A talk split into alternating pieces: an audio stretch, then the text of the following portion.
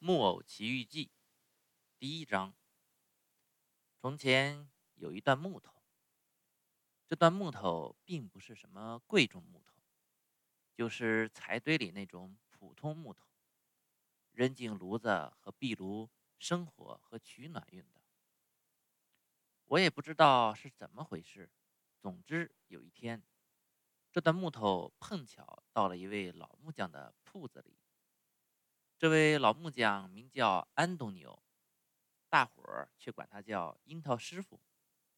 叫他樱桃师傅，因为他的鼻尖红得发紫，再加上亮光光的，活像一个熟透了的樱桃。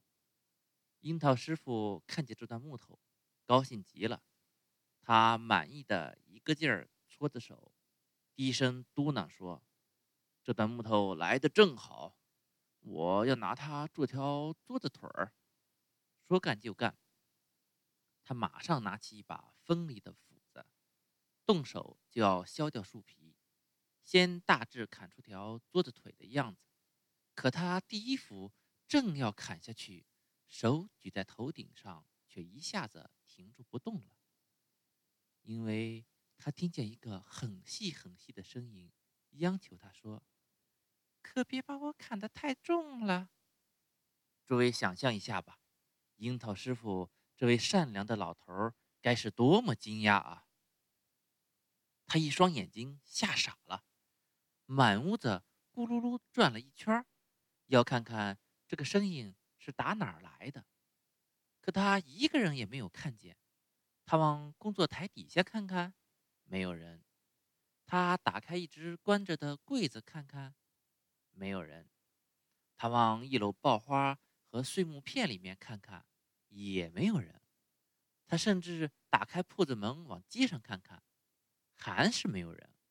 那么，哦，我明白了。他于是抓抓头上的假发，笑着说：“这声音一准是我听错了，我还是干我的活吧。”他重新拿起斧子，在那段木头上狠狠地一斧砍下去。哎呦！你把我砍疼了，还是那很细的声音埋怨着叫起来。这一回，樱桃师傅当真愣住了，眼睛吓得鼓了出来，嘴巴张得老大，舌头拖到下巴，活像喷水池里一个妖怪的石头像。等到他能够重新说话，他吓得哆哆嗦嗦、结结巴巴地说了起来。哎，这个细细声细气叫“哎哎呦”的声音，他他他他到底是打哪来的呢？屋子里可是一个人也没有啊！难道是这段木头？是他是他学会了像小阿那样又哭又叫吗？可我怎么也不相信啊！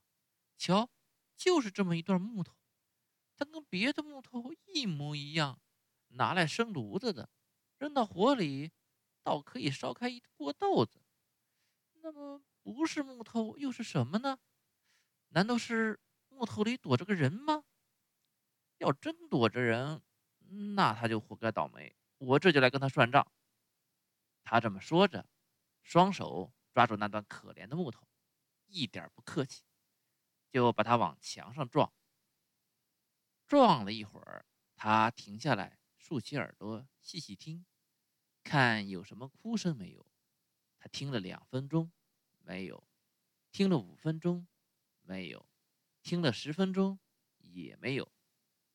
哦，我明白了。他一面苦笑着说，一面抓头上的假发。呃，那细声细气的叫“哎呦”的声音，一准是我自己听错了。我还是干我的活吧。可他心里仍然挺害怕，于是试着。咿咿呜呜的哼着小调，壮壮胆。这一回，他放下斧子，拿起刨子，要把木头刨刨平。可他一来一去，刚那么一刨，又听见那个很小的、很小的声音，嘻嘻的笑着对他说：“嗯，快住手！你弄得我浑身一怪痒痒的。”可怜的樱桃师傅，这一回活像是挨了雷打，扑通一声倒了下来。